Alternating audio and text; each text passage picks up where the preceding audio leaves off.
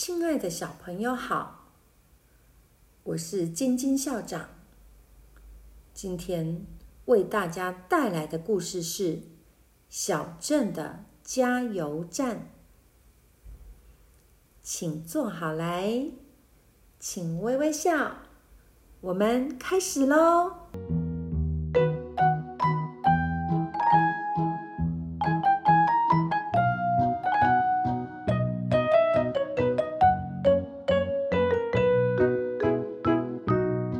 山旁开了一条高速公路，这路很长，蜿蜒在山林里，有时爬过山，有时越过溪，把人们和货物载过来送过去。高速公路的前段有个很少人住的小镇。第一个生意人在这里开了间加油站以后，来来往往的车辆都会停在这儿加油，他的生意好的不得了。第二个生意人来了，看到加油站生意很不错，想到加油站的客人需要吃饭呢，嗯，来投资开个餐馆。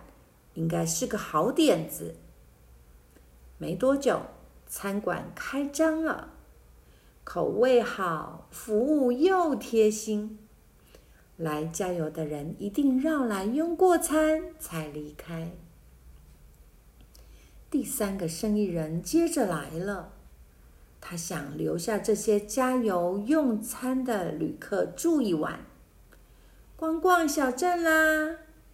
体验悠闲的生活啦。于是，大马路边又盖起了一间美轮美奂的大饭店。第四个生意人又发现，住在大饭店的人需要买生活用品才会方便。于是，饭店旁边建了超大的卖场超市。天天客人都络绎不绝。第五个生意人，第六个生意人，嗯，来的人越来越多了。大家喜欢小镇，小镇也欢迎大家。加油站、餐馆、饭店、超市的生意更好了。慢慢的。小镇就成了一座经济繁荣的大城市。当初来的生意人都赚大钱，非常成功。高速公路后段也有个很少人住的小镇。第一个生意人在这里开了间加油站，来来往往的车辆都会停在这儿加油。他的生意。好的不得了。第二个生意人来了，他发现第一个人投资的加油站生意好，真令人羡慕。赶紧在旁边开了第二个加油站。第三个生意人又来了，看见前面两个生意人的加油站生意那么好，嫉妒的眼红。火速开了第三个加油站，第四个、第五个生意人过来都是一样的。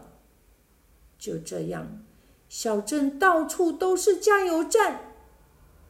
他们在路边招揽加油的客人，打折、促销，甚至和其他老板们为了抢生意大打出手。最后，大家都吓得不敢来了。加油站一家一家接连倒闭，小镇的人全走光了，变得比以前更荒凉。小朋友想想，高速公路前段和后段这两个小镇，一开始是差不多的。后来，为什么命运大不同呢？故事讲完了，喜欢吗？我们一起期待下个星期的好故事哦！大家再见。